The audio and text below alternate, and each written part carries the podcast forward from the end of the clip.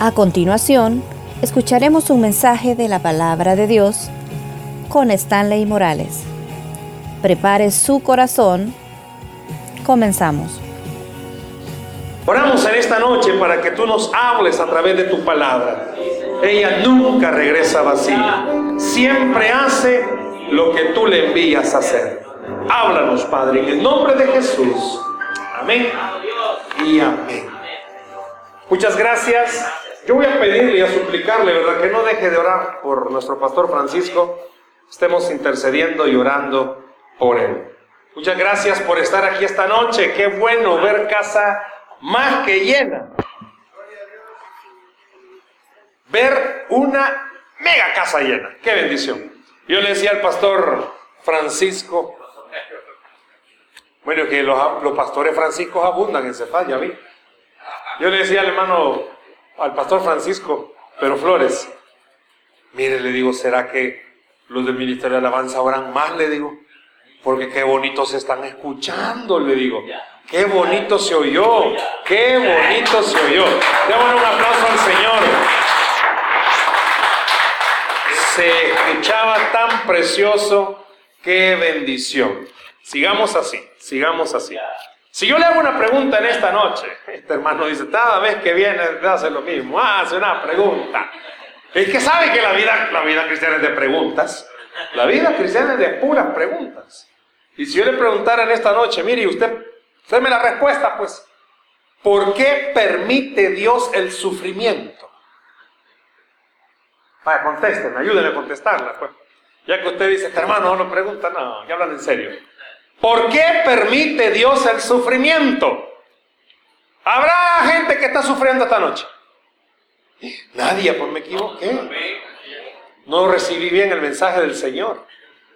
¿Habrá personas que están sufriendo por algo? ¿O por alguien? Pues sí.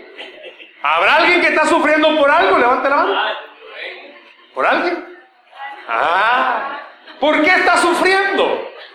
Yo quiero decirle algo antes de irnos al pasaje de la escritura. Lastimosamente usted y yo tenemos que aceptar algo. En esta vida siempre vamos a sufrir. Lastimosamente. Si a usted le hablaron que aceptar a Cristo era venir a un jardín de rosas, puede ser, pero las rosas tienen espinas.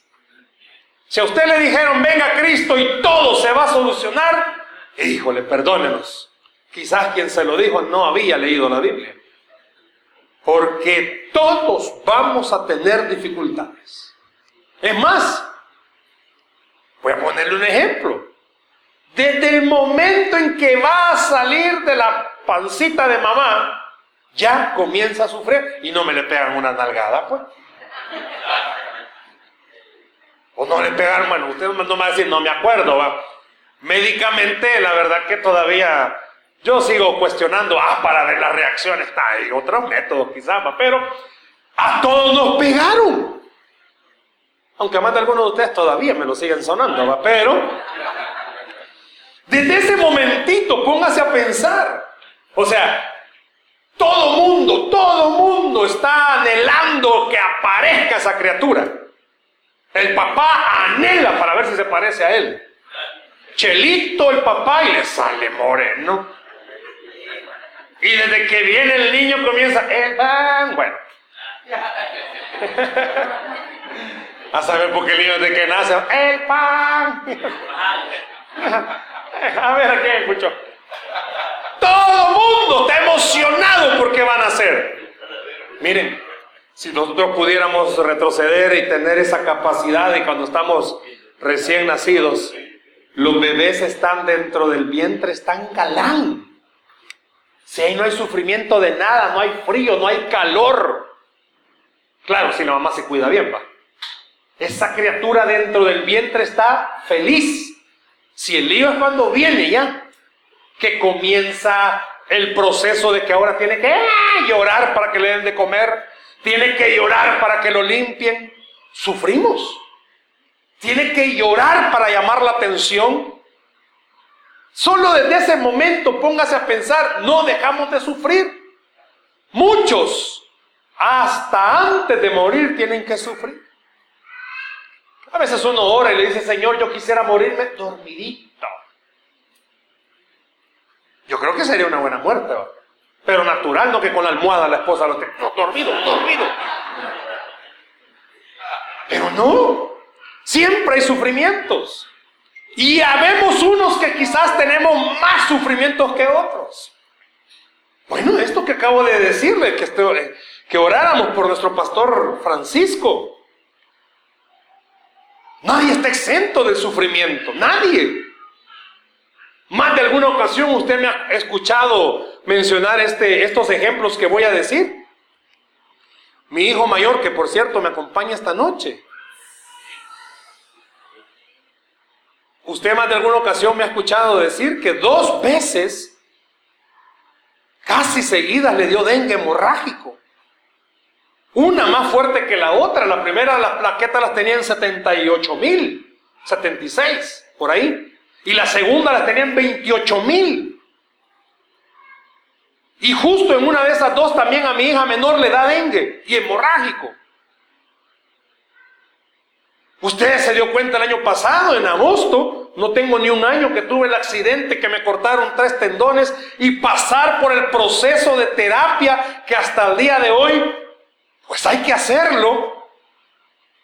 Y yo estaba ahí sentado cuando estábamos, bueno, estaba de pie cuando el pastor Osmaro estaba ministrando con esta alabanza y el Señor me hizo recordar que es cierto, yo vine, se recuerdan hasta cuando venía chineando el brazo y, cómo ha pasado el proceso que no podía con mi mano derecha, o sea, ni agarrar el micrófono. Ya me quedó el hábito de agarrarlo con la izquierda, ¿verdad?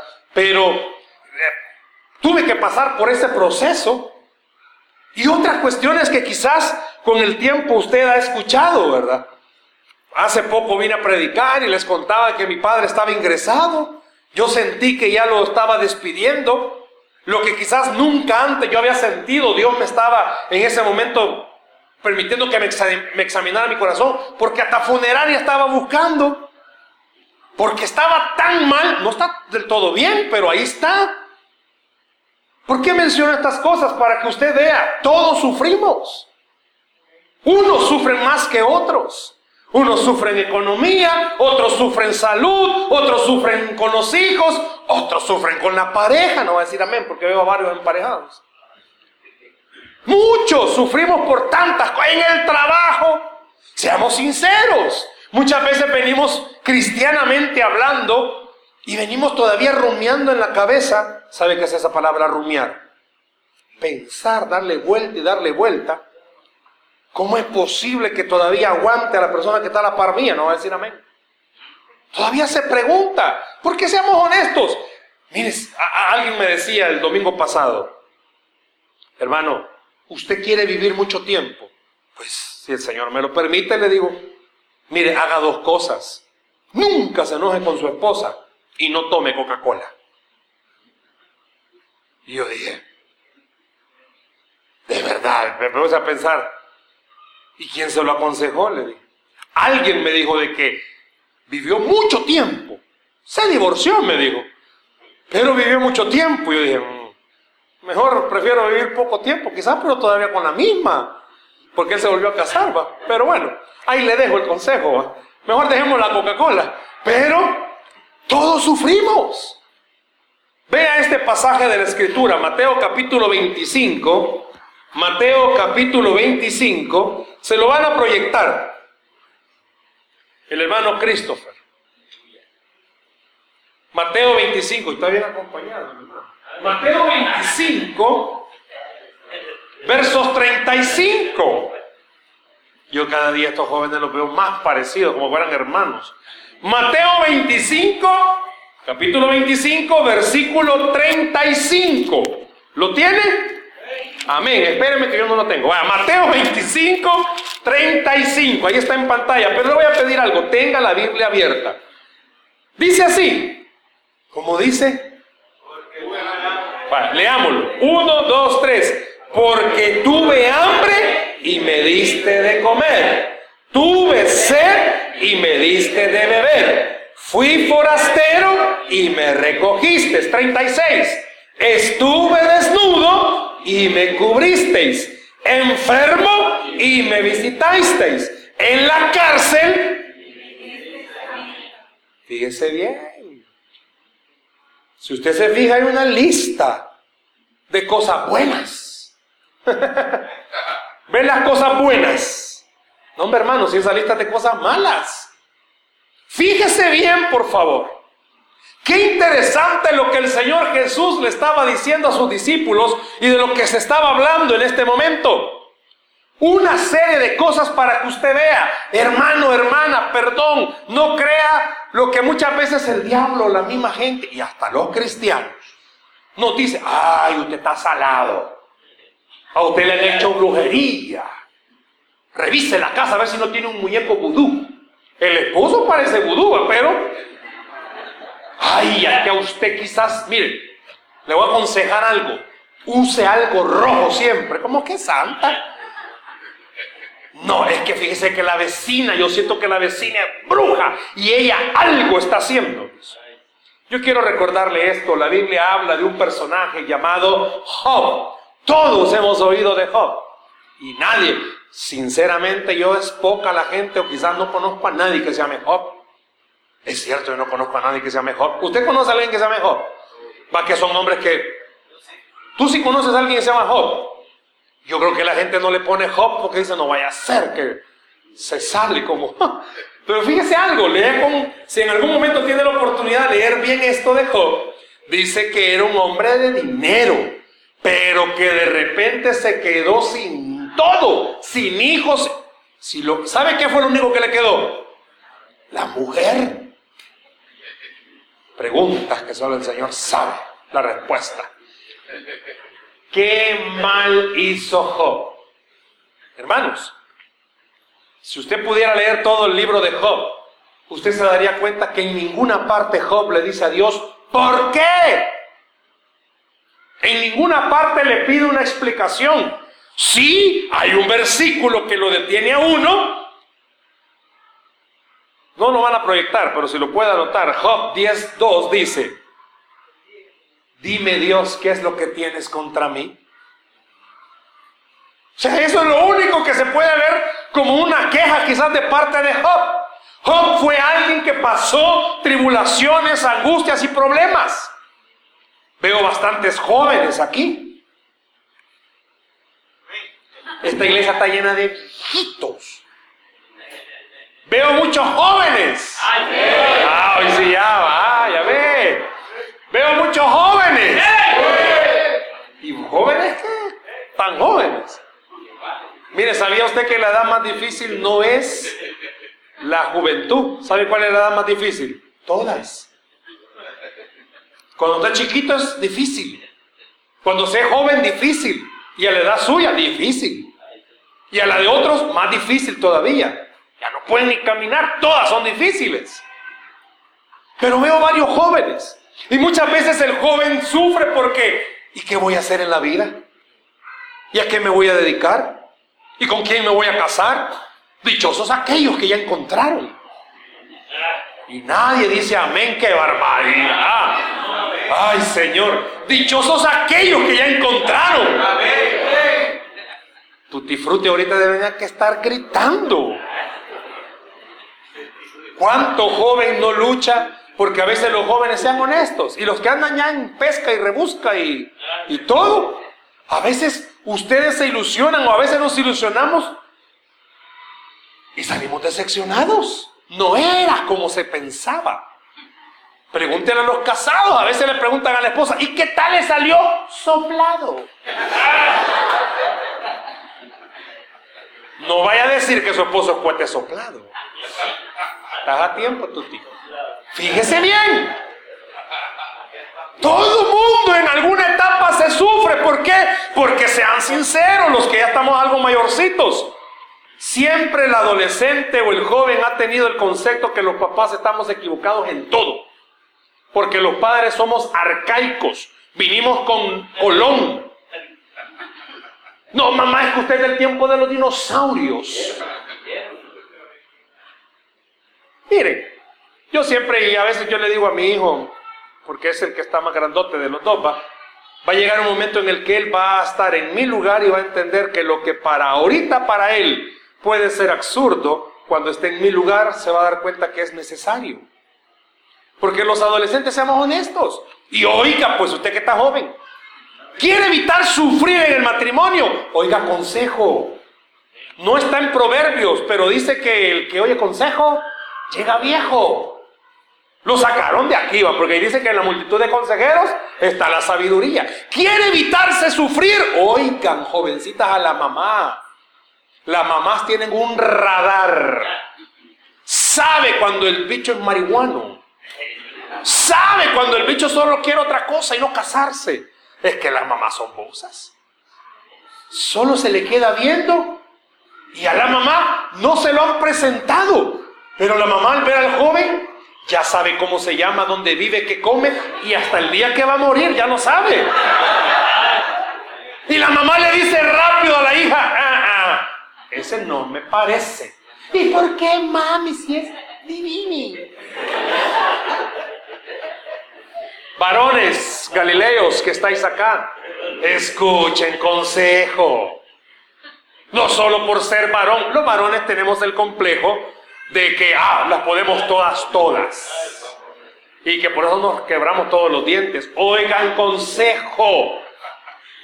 Y también las mamás se meten ahí, los papás, cuando tenemos hijo varón y anda de novio, es como, ¡ja!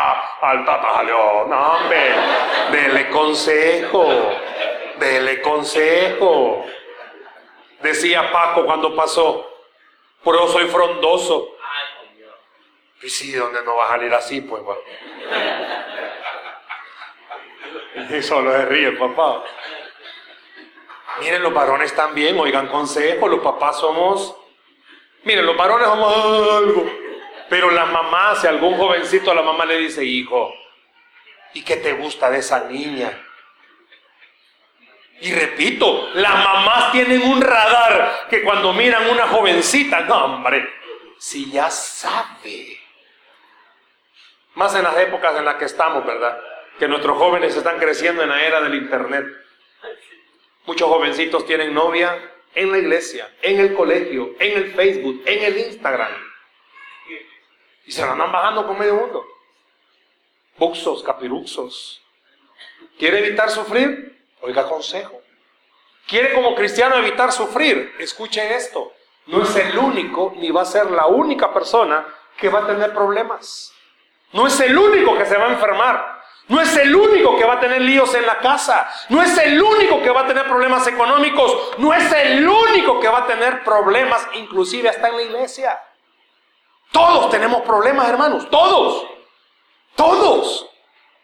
Porque cada cabeza es un mundo. Imagínense cuántos mundos vemos aquí. Viene el pastor Omar y dice, iglesia, vamos a pintar la iglesia. ¿Qué color le damos? No, mi hermano, y la próxima vez que venga arcoíris voy a ir aquí. ¿Por qué?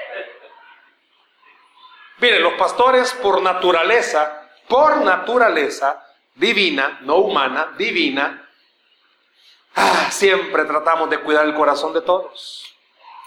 Siempre. Y a veces usted sufre porque, ay, este pastor, entienda los pastores. Hay que cuidar el corazón. Ya se imagina usted si se le da gusto a todos. No, hombre, hermanos. De plano, el pastor va a venir, de repente voy a venir. ¿Cuándo me toca venir? Ah, me toca venir para el culto de madrugada. Los pastores van a venir. Como hay que complacer, de rosadito los dos. Y para no ofender a nadie va a venir uno de rosado y el otro de morado. ¿Cómo que Barney aquí el volado? ¿Sabe que los pastores también sufrimos? Pregúntele a sus pastores. ¿Sabe por qué le digo que sufrimos? Ay, hermanos. Esto que voy a mencionar no es de esta iglesia, es de otras. Los pastores tenemos que sufrir porque hay miembros de nuestras iglesias que nos desayunan, almuerzan y cenan. Y de postre se comen a nuestros hijos. Y como hay la hora del café, hay que echarse el cafecito con la esposa del pastor. Es el postre también. Sufrimos. Ay, hermanos, Si hablaron de Jesús, ¿por qué no van a hablar de nosotros? Todos vamos a tener problemas. Entonces, ¿cuál es el punto? ¿Por qué Dios permite el sufrimiento? Yo quiero que oiga algo. En primer lugar, usted tiene que entender, y yo tengo que entender, todos vamos a sufrir. Todos. Repito, los jóvenes sufren porque creen que sus papás son demasiado déspotas. Ya les he contado, además de alguna ocasión, uno, un hogar tenía por hábito hacer el altar familiar, el devocional de familia en la hora de la comida. Y leían una porción, no era vigilia, sino que unos 5 o 10 minutos y después ah, comían. Y ese día el padre no lo había preparado, pero ese día se va a la Biblia donde dice este versículo precioso que a algunos padres les fascina. Hijos, obedeced a vuestros padres en el Señor en todo. Y cuando lo leyó el papá, tenía un hijo adolescente como el mío. Y dijo el papá, hijo, este versículo hay que volverlo a leer, tiene poder. Y lo volvió a leer. Hijos, obedeced a vuestros padres en el Señor en todo. Y como cada uno tenía Biblia, ¿verdad? El hijo vio el versículo que venía y le dice al papá, padre, el que viene ahorita es más poderoso todavía. Y el versículo que venía dice, y vosotros padres, no desesperéis a vuestros hijos. Y el papá lo leyó con un nudo en la garganta y el hijo se le queda viendo y le dice, Padre, con más poder léalo. Es palabra de Dios y palabra viva. Hermanos, todos vamos a sufrir. Papás que hay aquí esta noche sufren con sus hijos. ¿Por qué? Porque ellos viven en otro mundo. Viven con su celular, con los audífonos y ellos pasan todo el día y usted hablándole y ellos. A saber qué le dijo. Ordena el cuarto. Ay, hermano, ¿y usted cuando estaba joven, cómo tenía su cuarto? Ah, no, impacable, ¿verdad? Una belleza, no, también chuco como los jóvenes de ahora. Claro, usted fue creciendo. Hermanas casadas. ¿Cuántas tienen un esposo que deja la cama tal cual encontraron? Todos sufrimos. Pero vayamos un poquito más a lo que estaba diciendo este versículo.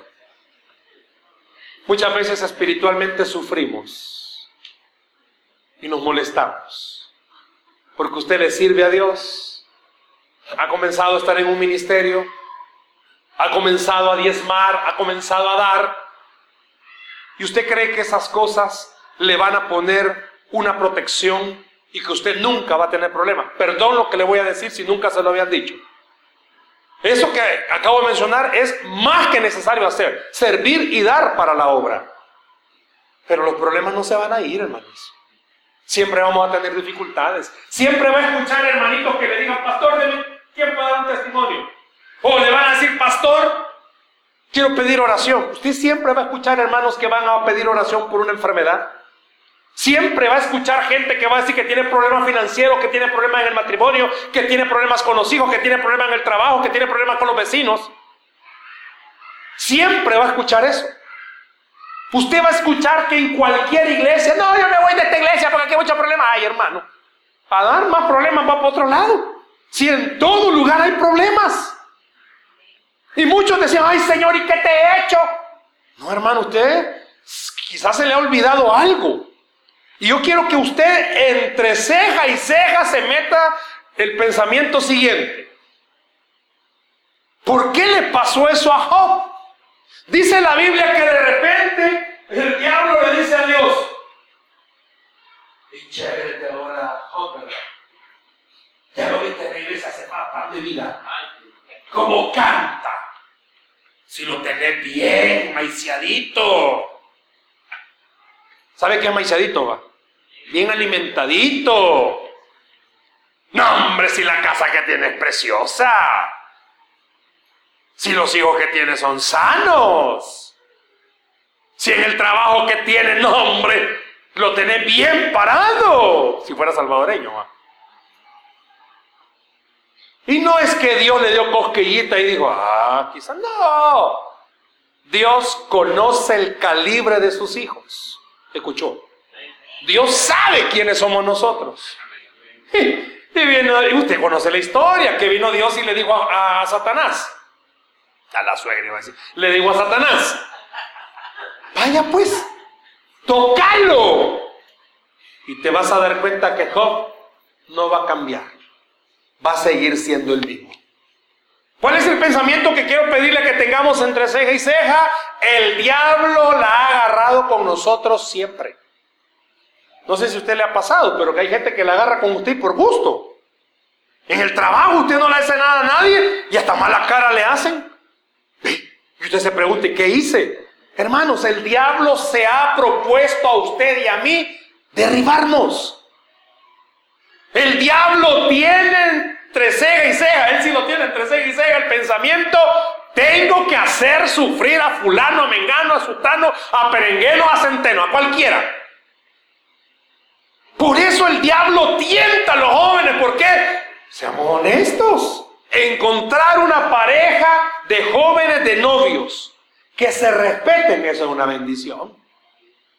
Mire, si yo trabajo con jóvenes y yo los oigo, ay, ciertos bichos, Dios, guárdese, esa es la nueva generación. Esa es la nueva generación. Hoy usan una palabra. Antes los de la vieja escuela decíamos amor platónico. Hoy ellos dicen, ayúdame hijo, crush. El crush. ¿Qué es eso? Ay, mi crush. Cuando le gusta un cipote que en el caso le hace, ay, mi crush. Si usted tiene jóvenes como hijos y quiere evitarles sufrir, esto que vamos a hablar esta noche es importante para usted. ¿Por qué? Porque todos, absolutamente todos, vamos a tener que reconocer algo. El diablo se ha propuesto destruirnos. ¿Usted cree que el diablo es feliz cuando un matrimonio viene y le sirve al Señor? hombre, si yo veo a William con la esposa sirviéndole al Señor, bien entregados, a saber si tienen problemas y líos. Y no estoy preguntando. Ni tampoco para que usted después del culto, como testimonio, cuénteme, ¿tiene problemas? No, ¿verdad? Todavía ese ministerio no lo han fundado aquí en la iglesia. El ministerio de la metidencia todavía no está. No es que, William, así como para orar por usted, cuénteme. Mejor ore por ellos. ¿Usted cree que, bueno, no conozco el nombre, pero la hermana que la, la que canta. Yo siempre veo que viene con el esposo, ahí está sirviéndole, ya, lo vamos a ver servir a él también. ¿Y usted cree que no tienen problemas? Si mire si la cara de ángel que tiene el esposo va a tener problemas. ¿Usted cree que el hermano que está a la par suya no tiene problemas? Vaya, para no meterme en la vida de los pastores, pregúnteme a mí si yo no tengo problemas. Si supiera cómo sufro, hermano. Todos tenemos líos. ¿Y usted qué cree? Que por estar aquí esta noche sirviendo, o sea, el diablo entre ceja y ceja tiene, tengo que destruir la familia, tengo que destruir la casa, tengo que destruir el ánimo, tengo que robarle la paz, tengo que robarle el gozo. ¿Y sabe desde cuándo lo hizo? Dice la Biblia que desde que metió su mano con Adán y con Eva. Por eso sufrimos, porque el diablo jamás ha querido ver que la obra de Dios o lo que Dios ha hecho esté bien. Jamás, jamás. Y no es que de que usted se hizo cristiano tiene más problemas, discúlpeme. Cristiano o no cristiano siempre iba a tener problemas.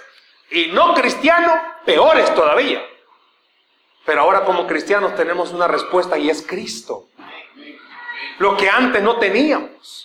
Entonces, ¿por qué se sufre, hermano? Usted y yo debemos de comprender, vamos a sufrir porque en este mundo en el que estamos, pues sí, habita alguien que va a querer destruirle su paz. Hermanos, si saliendo del culto vamos y ya van peleando los esposos. Si acaba de venir de la iglesia ya están discutiendo con los hijos. Si el bicho acaba de estar sirviendo en la iglesia y a veces contestan bien pedante los jóvenes de ahora, no va a decir amén. O habrán padres aquí que sus hijos les contestan bien amorosamente. Sí, madre, todo lo que vuestra merced pida. ¿Ah?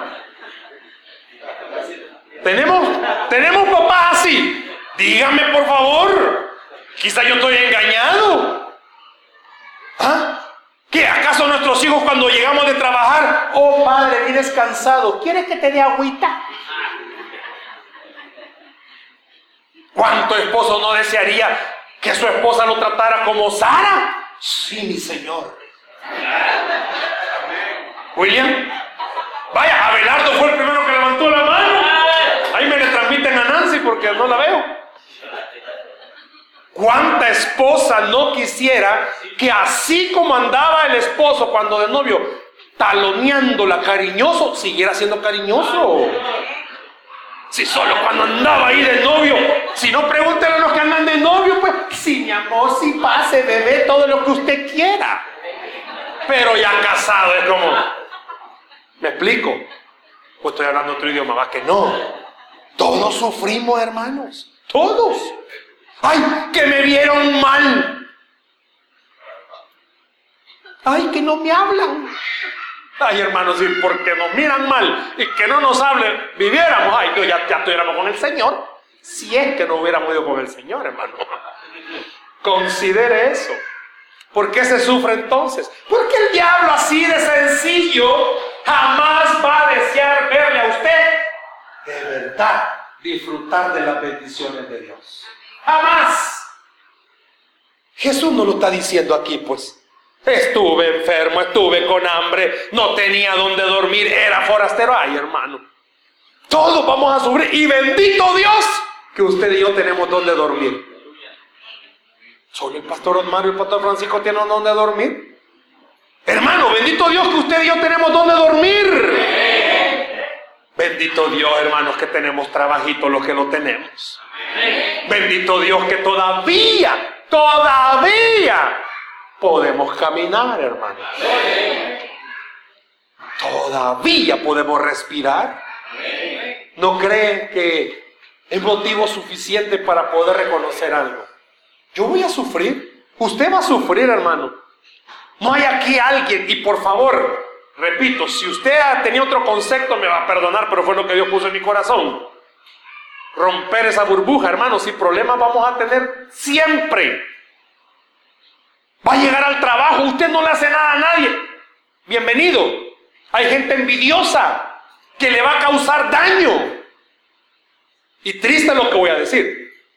Va a querer servir a la iglesia. Bienvenido. Pero hasta en la iglesia hay gente que se siente dueño de los privilegios. Uy, este es mío, nadie me lo quita. Disculpe. Vamos a sufrir. Todos vamos a sufrir. Si no, pregúnteme a mi hermano, si este año qué. Cumplo 21 años de ser pastor. Y en 21 años, ay hermano, ya llega donde asustan.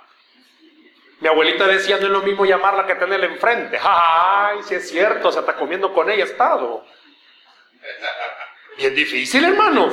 Hubo un pastor que una vez me dijo un concepto y si él tenía toda la razón. Él ya murió, está con el Señor. Me dijo, Stanley, tú tenés que tener cuidado.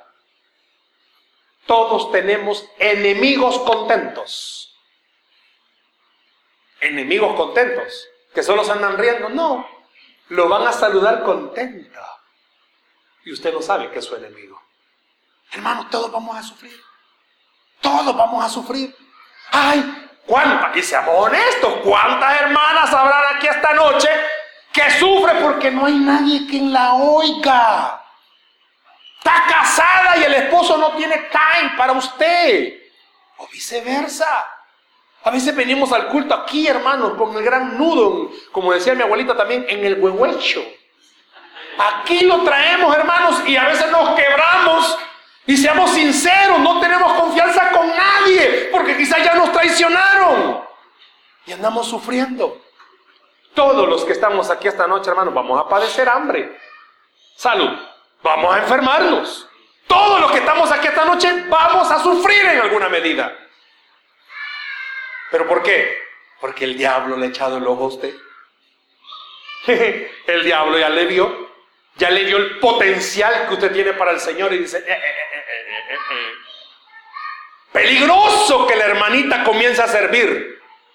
Yo quisiera que usted se viera en un espejo.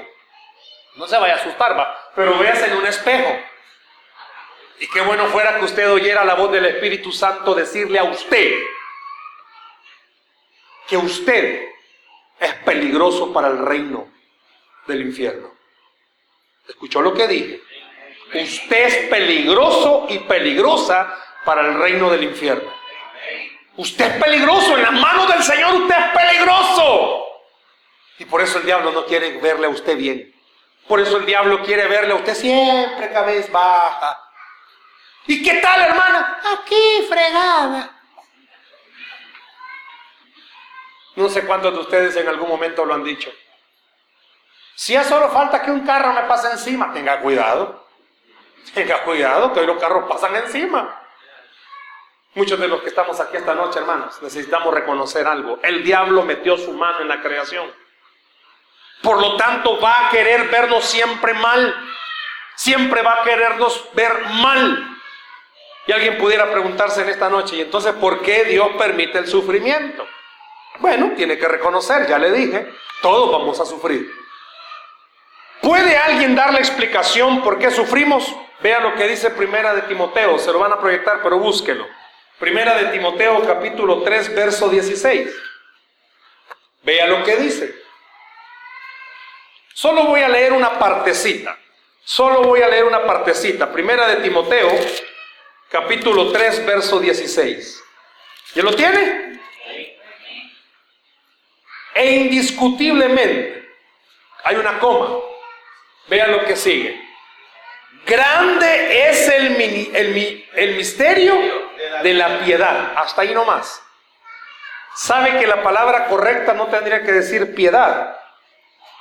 Grande es el misterio de la fe. Ahí tendría que decir fe.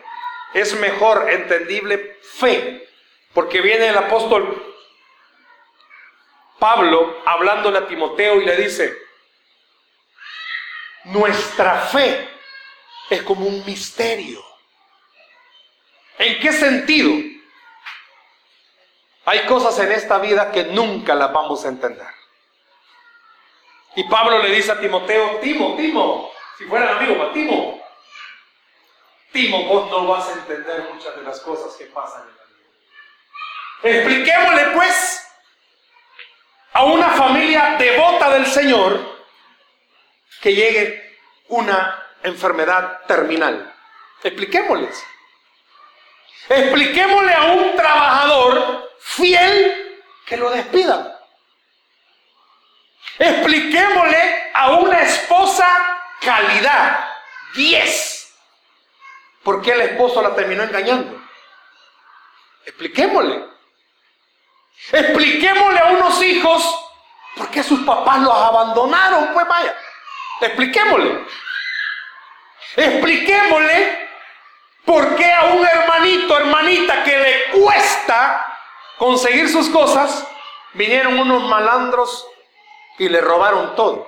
Expliquémosles. ¿Alguien se atrevería a explicarles, hermano? Son misterios que la verdad que se los tenemos que dejar a Dios. Dice Deuteronomio 29, 29, las cosas secretas le pertenecen a Dios, mas las reveladas son para nosotros. Hay cosas que Dios nunca nos las va a explicar. No le vamos a poder explicar por qué. Vaya, expliquémosle pues, vaya, casos que usted conoce, venía Paco, expliquémosle a él por qué Dios tuvo que usar esos métodos para traerlo a los pies de Cristo.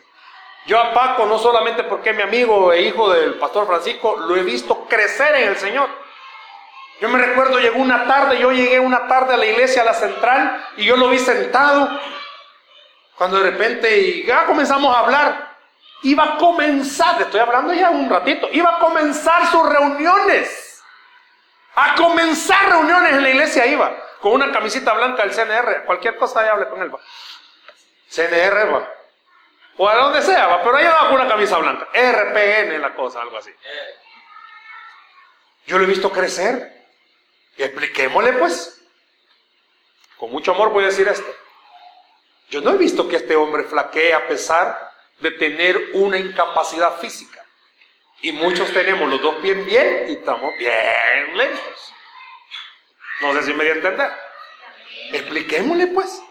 Expliquemos por qué de repente Dios decide algo sobre alguien. No, no podemos, hermano. Pero lo que sí usted y yo podemos entender es esto a pesar de que es un gran misterio, Dios prometió estar con nosotros en esas situaciones difíciles. A pesar de que nadie le va a explicar por qué va a perder una casa, por qué va a perder unos hijos, por qué esto y lo demás, nadie quizás le explique. Pero si usted y yo podemos entender algo, Él sí dijo que iba a estar con nosotros en medio de esas situaciones difíciles. ¿Lo ha visto usted al Señor?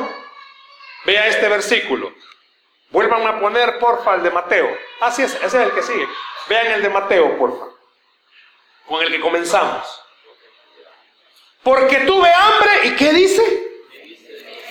No le oigo. Tuve hambre. Y me diste de comer. Tuve sed. Fui forastero. Estuve desnudo. Enfermo. En la cárcel.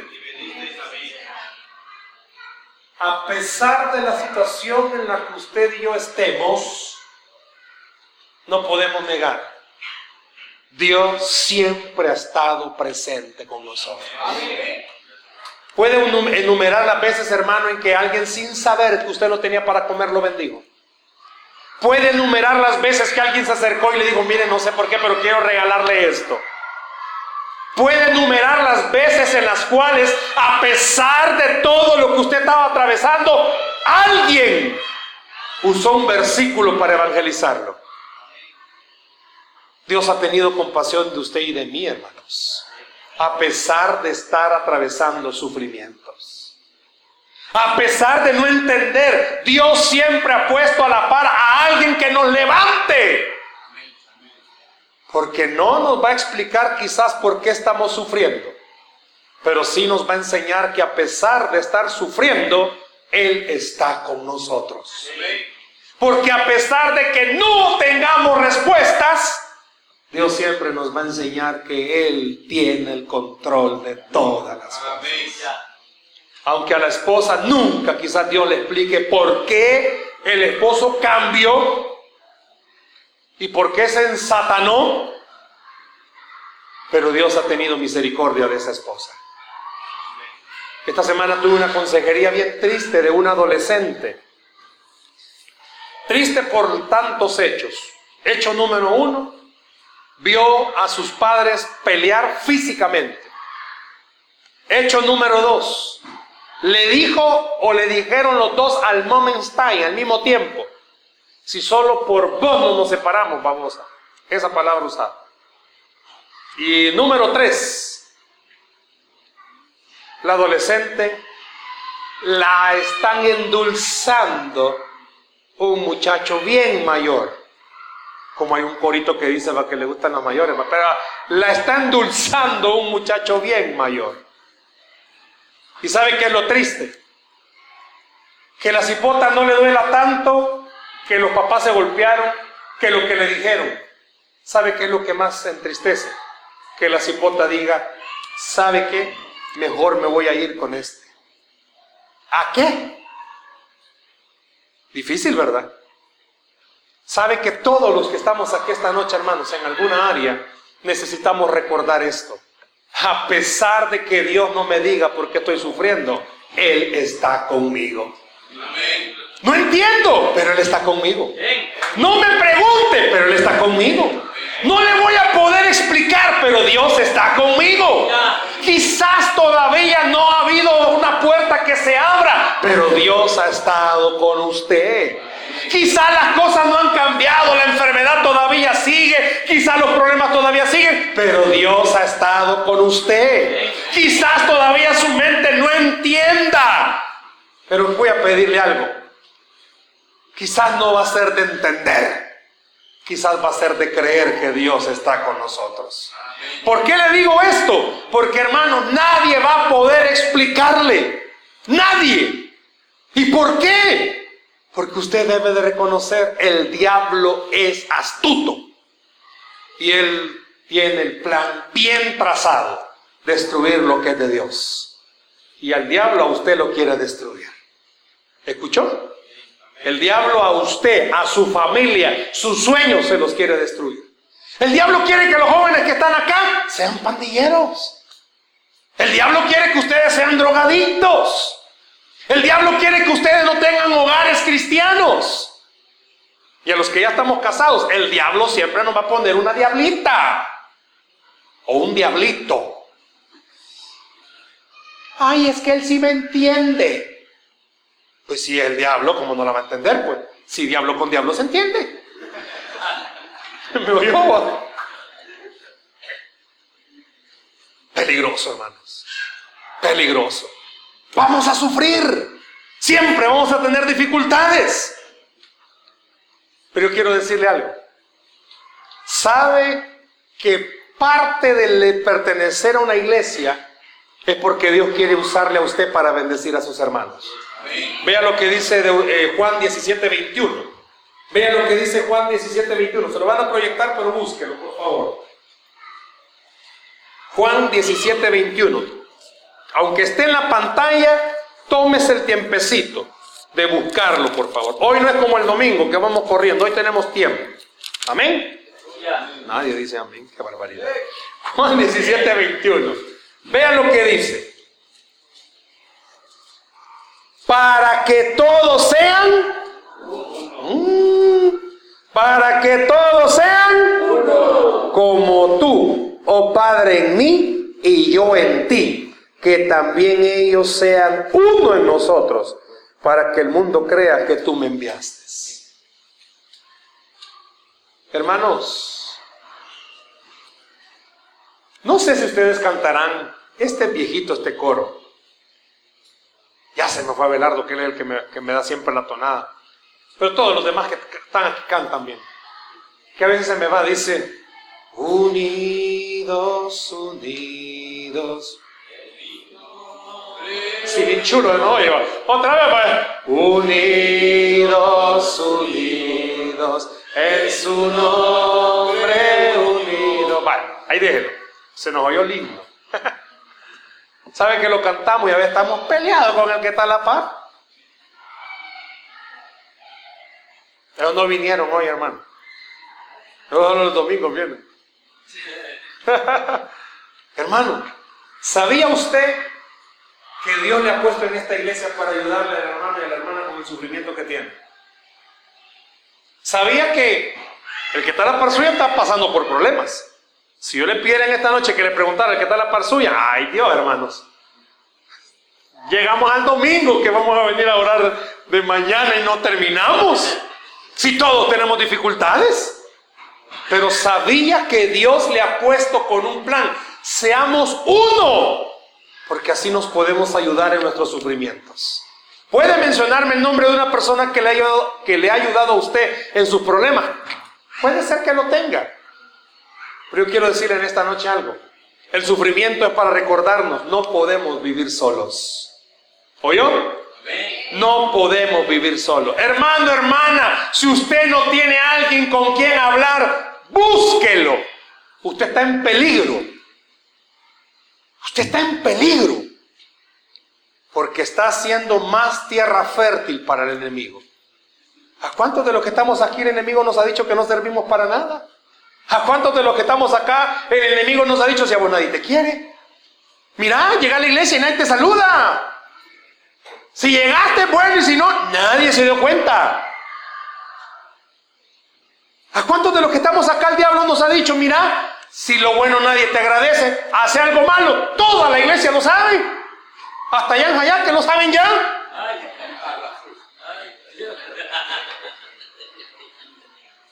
Nadie se dio cuenta de lo bueno. Ah, pero no voy a hacer algo malo porque hasta Huizúcar lo sabe. Dios nos tiene en este lugar para recordarnos algo. Todos sufrimos, pero todos podemos ayudarnos. Todos podemos ayudarnos. ¿Cuándo fue la última vez que usted vino con alegría, a pesar de sus problemas, y saludó a todos los que se encontró? Dios le bendiga, Dios le bendiga. ¿Sabe que ese Dios le bendiga puede ser de ánimo para cualquiera? ¿Por qué? Porque todo el día nadie le habló. Se subió al bus y ni le cobraron porque ni la vieron. Llegó al trabajo ahí enfrente y el jefe dice, bueno, y hoy no vino fulana. ¿Y usted enfrente? Ah, no la había visto. Y llega a la casa Y nadie le habla. Y justo ese día, ni el chucho salió a saludarla. Qué bueno va a ser cuando venga a la iglesia y le digan, hermana, Dios le bendiga. Hermano, Dios le bendiga. Yo no sé si ya se saludaron. No, no se saluden ahorita, pero no sé si ya se saludaron. Hay un versículo más que quiero que vea, ya estoy terminando. Segunda de Corintios, capítulo 1. Vea lo que dice. Segunda de Corintios, capítulo 1, versos 3 y 4. Si no leyó la Biblia en toda la semana, hoy la estamos leyendo, miren. Primera de Corintios, capítulo 1, versículo 3 y 4. ¿Lo tiene?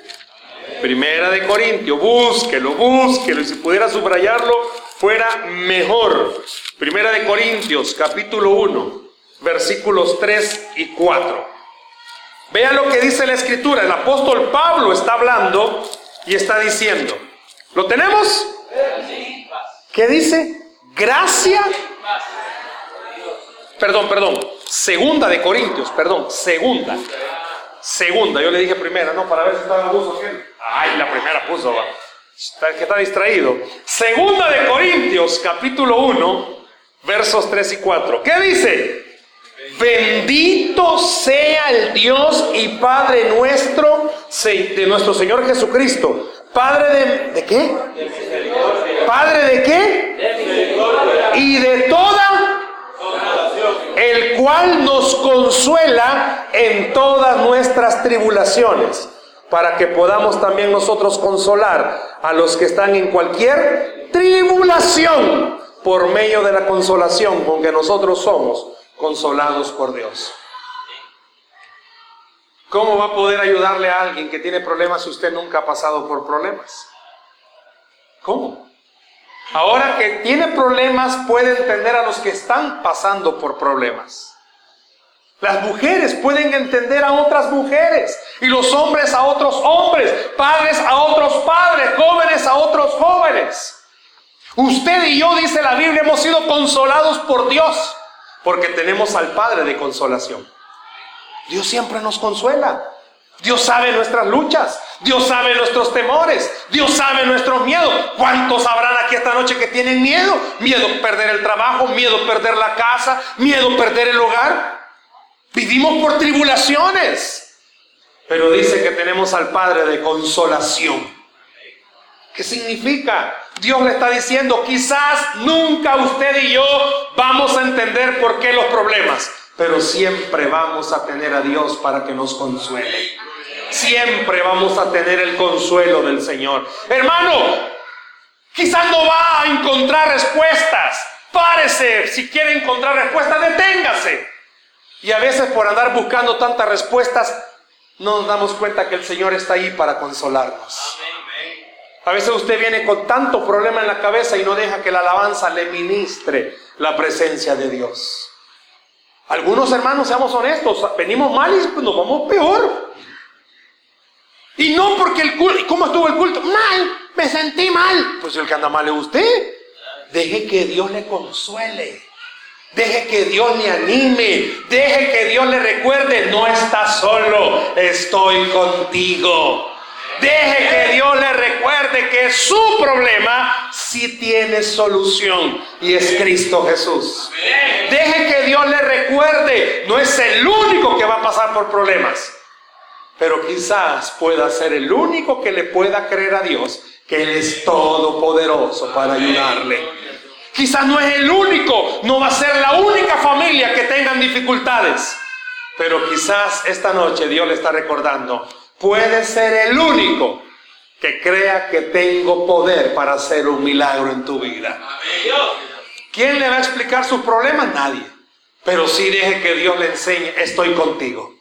Y no dice pues que aunque andemos en valle de sombra de muerte, no temeremos. ¿Dónde vamos a andar? En el valle de sombra de muerte.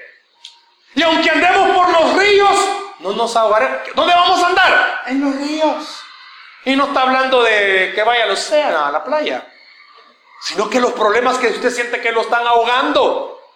La Biblia es clara en decir, vamos a andar en muchos problemas, pero Dios nos va a cuidar en esos problemas. Usted y yo vamos a padecer en algún momento alguna escasez, porque eso es parte del plan que entendamos, aunque usted y yo lo olvidemos, no he visto justo desamparado, ni su simiente que mendigue pan. No hay para comer, pero Dios siempre tiene para proveer. Yo no sé cuántos de los que están aquí, hermanos, sean honestos. Para comer no tiene, pero no ha dejado de comer. Es que no hay, pero Dios siempre ha proveído. Y no crea que es porque, ay, qué buen corazón. No, Dios pone en alguien. Mira, hermano, quiero invitarlo a comer. Sé que escasean ese tipo de hermanos. Escasean. Hay que orar para que Dios mande más ese tipo de hermanos. Pero imagínense, ¿cuántos de los que están acá se ha visto cumplido la promesa comprarán sin dinero? Jóvenes, yo sé que es difícil ser joven, porque en algún momento fuimos jóvenes. Y yo sé que es difícil las luchas que tienen. Y quizás nadie te va a explicar por qué pasás por esos cambios hormonales y cambios de carácter. Pero Jesús prometió estar contigo en esos momentos. Jóvenes, quizás nunca vas a entender a tus papás arcaicos. Siempre los vas a ver trogloditas. Siempre los vas a ver extraños. Ay, mamá, es voy a estar vieja. Quizás nunca los vas a entender. Pero Dios va a estar contigo en esos momentos. Hermana, quizás usted nunca va a entender. ¿Por qué si de novio era una cosa ya de casado se transformó? Si de novio era un ángel, sigue siendo ángel, pero caído. Pero Dios prometió estar con usted. Quizás usted nunca, y oiga por favor, nunca quizás en la tierra lleguemos a entender por qué nos llegó la enfermedad que nos llegó. Pero sí podemos estar seguros de algo a pesar de que haya llegado la enfermedad, Él prometió estar con nosotros. ¿Por qué se sufre? ¿Por qué Dios permite el sufrimiento? Para que recordemos algo, el diablo nos está pisando los talones y no quiere vernos bien. ¿Por qué Dios permite el sufrimiento? Para que usted y yo recordemos algo. Quizás no vamos a tener explicaciones, pero sí lo vamos a tener a Él de parte nuestra. Quizás usted no se va nunca a encontrar una respuesta porque en su casa pasaron tantos problemas. Hay cosas que me han pasado y yo le pregunto a Dios y Dios no me contesta. Y le pregunto, Señor, ¿por qué permitiste esto? Y no me contesta. Pero sí me deja ver que a pesar de que me pasó algo malo, Él estuvo conmigo todos los días. Quizás usted y yo no entendamos esta noche. Y es más, el mensaje no es para encontrarle una respuesta. El mensaje para que usted entienda, Él es nuestra respuesta. Él es nuestra respuesta. Quizás nunca va a entender, pero quizás sí va a tener que aceptar algo. Él está en control de todas las cosas. Él está en control de todas las cosas. Pídale a Dios que le enseñe entonces. Pídale a Dios que le enseñe entonces a verlo a Él en el sufrimiento. Pídale a Dios, dígale, Señor, te quiero ver. Vaya, ya me cayó la pedrada. Te quiero ver. Quiero verte en esto. Y le aseguro algo, Dios no lo va a dejar decepcionado. Muchos están esta noche atravesando situaciones difíciles y yo quiero invitarle a algo. Usted no solamente ha venido a, a develarse un poquito más de lo normal. No solo vino a perderse el capítulo de Moisés que tenía que ver no solo me vino a oír, sino que vino a buscar el rostro de Dios. Tiene dificultades, tiene problemas. Yo quiero invitarle en esta noche a que hagamos algo. Vengamos a buscar el rostro del Señor. Quizás no vamos a tener respuesta, pero sí podemos tener la paz del Señor que viene a consolarnos. Yo no sé cuál sea su sufrimiento. No sé, desconozco cuáles sean sus problemas. Pero sí conozco al Dios que puede ayudarme en sus problemas. Conozco al Dios que puede ayudarme en sus sufrimientos. ¿Por qué no cierra sus ojos, por favor, ahí donde está? Cierre sus ojos ahí donde está. Cierre sus ojos ahí.